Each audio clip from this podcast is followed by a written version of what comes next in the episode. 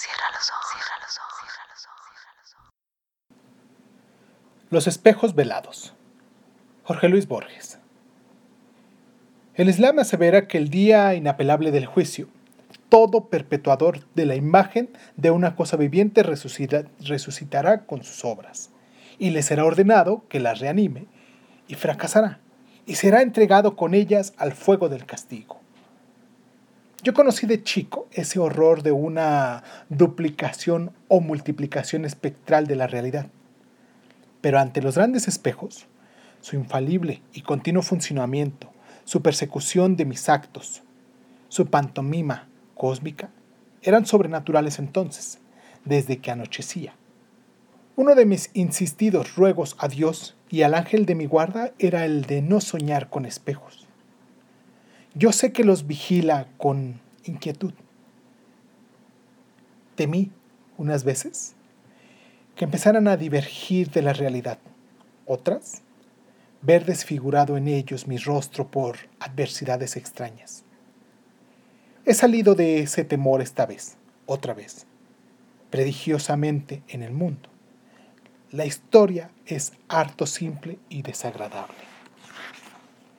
Hacia 1927 conocí a una chica sombría, primero por teléfono, porque Julia empezó siendo una voz sin nombre y sin cara. Después, en una esquina al atardecer.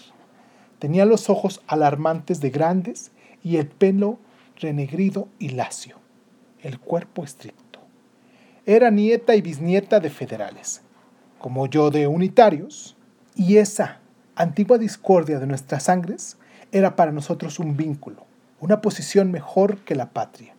Vivía con los suyos en un desmantelado caserón de cielo raso altísimo, en el resentimiento y la incipiente de la decencia pobre.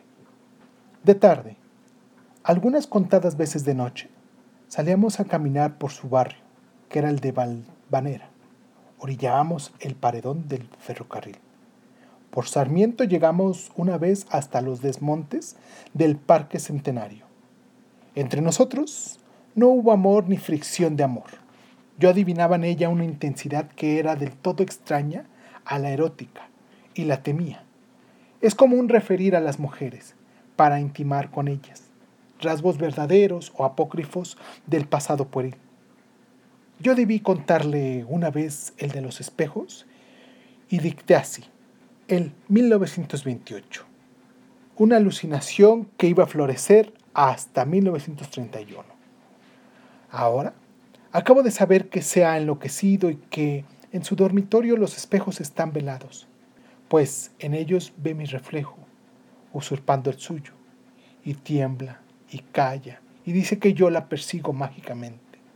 Así haga servidumbre de mi cara, la de una de mis caras antiguas ese odioso destino de mis facciones tiene que hacerme odioso también.